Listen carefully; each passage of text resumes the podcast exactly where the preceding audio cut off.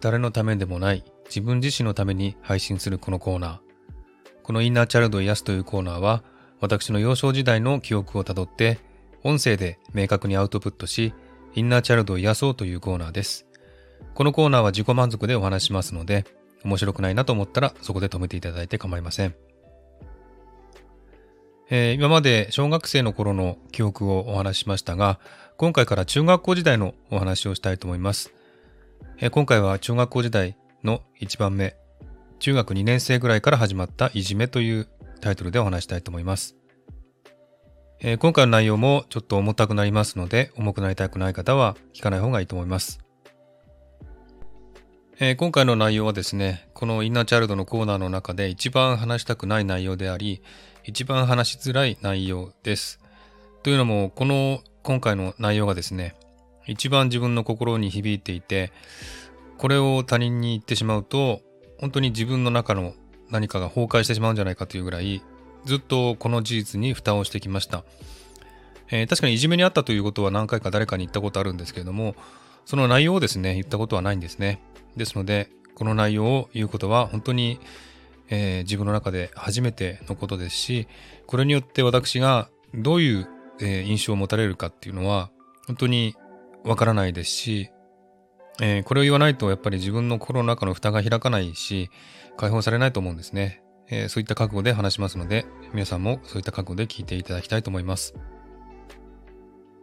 中学校の時にですね、1年生になったらですね、やはりあの、ちょっと学区が広がりまして、いろんな小学校から来た人が、え中学校に入ってきたので、今まで知らなかった人たちもですね、その中学校で一緒のクラスになりました。で、中学校1年の時はね、すごくとても楽しくて、いい人ばっかりで、先生もいい人で、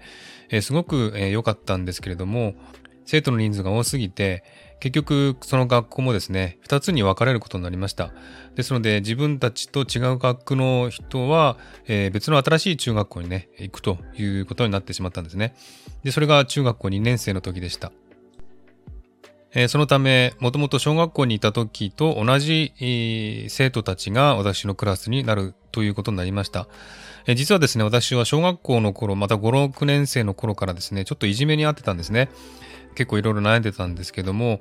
えー、ですが中学校になってですね、えー、いろんな学区からの生徒が入ってきたため、そのいじめの人とは会わなくなって、中学校1年の時はですね、すごくいいクラスでした。ですが、そのね、学区がまた分かれてしまったので、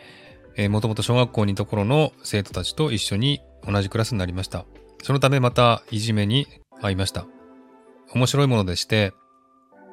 そのいじめの人はですね、ドラえもんのジャイアント、スネ夫みたいな感じの関係で、ちょっと背が高くて太った感じの口の悪い男の人。えー、そして、スネ夫みたいな、えー、その人についてる、まあ、えー、口の悪い、意地の悪い男の子っていう感じの二人がですね、えいつも私のことをいじめてました。で、その人はやっぱりね、あの、まあ、中学生ですので、まあ、あの、外見ですね。人の外見を悪いところね、指摘して、で、いじくって、喜んでるという、そういったえことをするんですね。で、私もその人に対して、えー、反抗とかしました。ですが、やっぱり、まだね、力も弱いし、そういった喧嘩とかね、なかなか勝てるような状態じゃなかったので、えー、何度か反抗はしましたが、何の効果も得られなかったということですね。で、私がいじられた部分っていうのは、やっぱり顔なんですね。他の人がどう思うか分かりませんけれども、私はまあ顔が丸い感じの顔なんですよね。そして自分でも見ながら、鏡を見ながら思ったんですが、やっぱり顔が少しね、丸いということで小さくはなかったんですね。ですので、私のことをですね、そのいじめる人がですね、いじったのは、えー、大きな顔ということで、えー、まあ、デカメンというあだ名をつけて私のことを呼んでですね、いじくっていました。えー、ですので、それ以来ですね、本当にあの顔が大きいということがコンプレックスになってですね、まああの本当にエラが張ってることもあって、ちょっと大きめの顔っていうか、丸い顔なので、ちょっとね、それが気になって気になって仕方なかったですね。うん、やっぱり、もちろん顔が面長ではなく丸い顔なのでそういった印象残ると思うんですけども、そこをいじられてですね、顔を合わせるたびにデカメンというね、えー、言葉を投げかけられて、なんかこう、普通にデカメンって言うだけじゃなくて、すごくね、いやらしい言い方で言ってくるんですね。えー、それを聞きながら、本当に半分無視しながら、えー、生活をしていたという感じでした。えー、それが中学校時代のいじめでしたね。えそのことを思うと、今でも心が痛くなります。まあでも今ではどうでもいいことですし、えそういうふうに人の外見をあ指摘していじめるのが、まあ、中学校とか学生のやり方というかですね、幼稚な感じのいじめ方なんですけれども、まあ大体が学生のいじめっていうのはそういう感じで外見をいじめるというのが多いと思います。私もそういった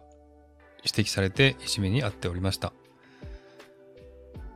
えー、でもね、そんなにあの生活に支障があるほど大きな問題ではないと思って、まあ学校行った時ね、顔を合わせればそういうふうに言われてたので、ちょっと気持ち的には落ち込んでましたけれども、でも普通に勉強も頑張ってましたし、普通に学校生活もできてましたし、友達もいましたので、それほど大きな問題ではなかったと思います。ですが、いじめにあったというそういった事実が私の心に重く深く残っています。えー、その人を許すとか許さないとか、そういう次元ではなく、えー、その人のやってることは幼稚だったということですね。えー、何も知らなかったんだということで、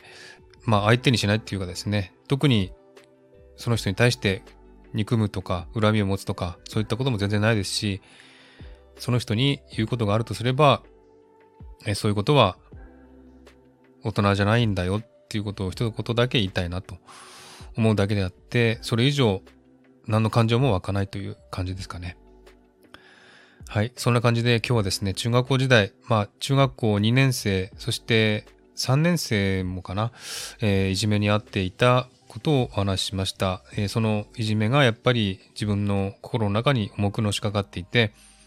気持ちが暗くなるのはやっぱりその時のいじめのせいもあったんじゃないかなというふうに感じています。次回はですね、中学校時代はすごく真面目な性格で、毎日帰ったら家で勉強していたという、そういったお話をしたいと思います。